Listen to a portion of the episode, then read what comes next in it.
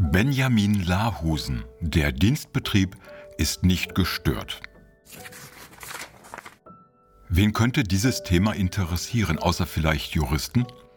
Wenn man Bücher bei der Bundeszentrale für politische Bildung ordert, kann man sicher sein, dass der Inhalt von allgemeinem Interesse ist.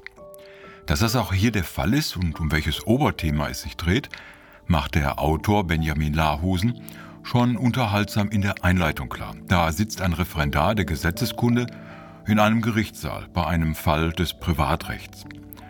Kurz bevor er droht einzuschlafen, blättert er in einem Fachbuch und stößt auf einen Begriff, das Justitium. Dahinter verbirgt sich der Fall, wenn in einem Staat die Rechtspflege stillsteht. Im alten Rom bezeichnete Justitium sogar den Stillstand des gesamten öffentlichen Lebens – zum Beispiel in der Trauerzeit nach dem Tod eines Staatsoberhauptes.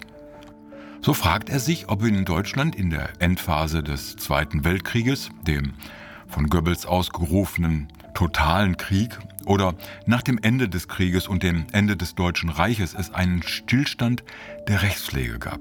Fast zehn Jahre, ausgebremst von der Corona-Pandemie, forscht er zum Thema der Rechtspflege in Deutschland von 1943 bis in die 50er.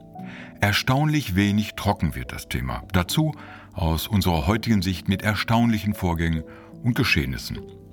Natürlich ist das Buch keine juristische Betrachtung von Gesetzen oder der Justiz an sich. Lahusen beschreibt in den einzelnen Kapiteln, wie die Rechtspflege in Deutschland in dieser Zeit ab 1943 verlief. Jedes Kapitel gilt der Rechtspflege in einer Gegend, was während des Krieges dort ablief. Im konstruierten Neustadt am Wassersturz real im Amtsgericht Auschwitz, über die Grundbücher der IG Farben, über das Sondergericht Aachen und seinen letzten Richter, wie Gerichtsbehörden mit der Flächenbombardierung der Alliierten ab 1942 durch die Gegend zogen, weil die Gerichtsgebäude zerstört waren. Das einzige Mal, dass es tatsächlich zu einem Justitium hätte kommen können, war das Ende des Krieges und die Besetzung durch Franzosen, Engländer, Amerikaner und Sowjets. In der Tat waren zwar einzelne Gerichte vorübergehend geschlossen, doch nie alle zusammen. Ab 1952 ging es dann quasi normal weiter. Die Richter und Anwälte standen mit dem Ende des Dritten Reiches vor erheblichen Problemen. Das Dritte Reich hatte sich nur wenig in die grundlegenden Gesetze eingeschrieben. Das bürgerliche Gesetzbuch von 1900 war praktisch unverändert. Die vielen spezifischen Regelungen, die Einrichtung des Volksgerichtshofes und der Sondergerichte waren durch einzelne Gesetze und Verordnungen getroffen, aber in denen war es häufig auch festgelegt, dass sie nur während des Krieges gelten sollen. Aber wann war der Krieg zu Ende? Am 9. Mai 1945 mit der Kapitulation oder erst mit dem Waffenstillstand oder gar erst mit einem zukünftigen Friedensvertrag? Der kam ja erst 1990. Eine Stunde Null hat es nie gegeben. Es ist also keineswegs knochentrockene Theorie, was Lahusen ausbreitet. Es sind reale Geschichten um reale Personen und von ihrem Kampf um die Sicht der Justiz.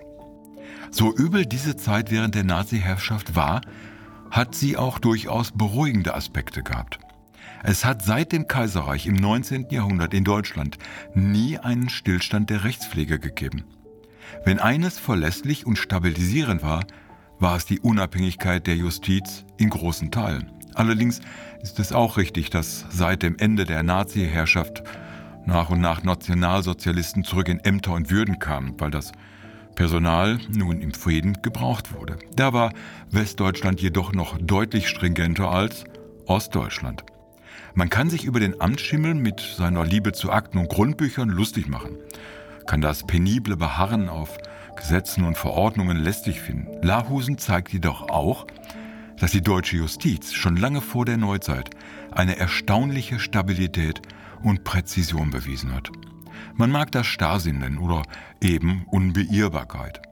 Das Buch leistet einen Einblick in ein nicht alltägliches Thema, aber es hilft auch ein wenig zu verstehen, wie dieser Staat und die Staaten davor funktionieren.